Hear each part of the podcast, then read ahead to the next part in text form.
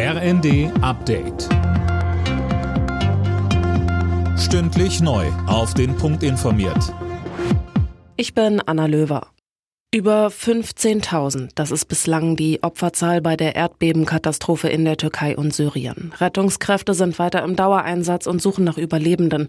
Besonders schwierig ist die Lage im Nordwesten Syriens. Dazu sagt uns Tankred Stöbe von Ärzte ohne Grenzen. Das ist eine Gegend, die sowieso strukturschwach ist, was jetzt medizinische Versorgung angeht. Und dann ist jetzt dieser lange Bürgerkrieg, der natürlich die Infrastruktur noch weiter geschwächt hat. Wir von Ärzte ohne Grenzen sind sehr besorgt, dass gerade dort jetzt zu wenig Hilfsmaßnahmen hinkommen. Es gibt ja nur einen einen Grenzübergang von der Türkei nach Syrien und die Bilder und die Nachrichten, die wir auch von unseren Teams dort vor Ort bekommen, die sind schon sehr besorgniserregend.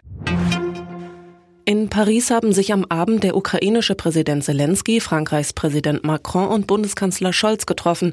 Zelensky forderte erneut die Lieferung von Kampfjets und schweren Waffen, um sein Land gegen Russland zu verteidigen. Eine klare Zusage machten Scholz und Macron nicht.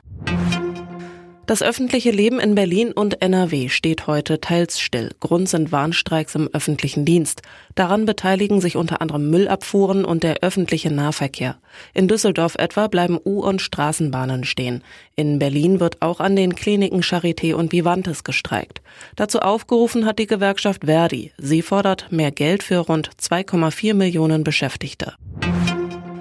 Die Fleischproduktion in Deutschland ist im vergangenen Jahr deutlich zurückgegangen. Acht Prozent waren der stärkste Rückgang seit Jahren, so das Statistische Bundesamt. Besonders groß war das Minus bei der Verarbeitung von Schweinefleisch. Im DFB-Pokal haben es der erste FC Nürnberg und Borussia Dortmund ins Viertelfinale geschafft. Dortmund besiegte den VfL Bochum mit 2 zu 1. Zuvor hatte Nürnberg Fortuna Düsseldorf mit 2 zu 1 nach Elfmeter geschlagen. Alle Nachrichten auf rnd.de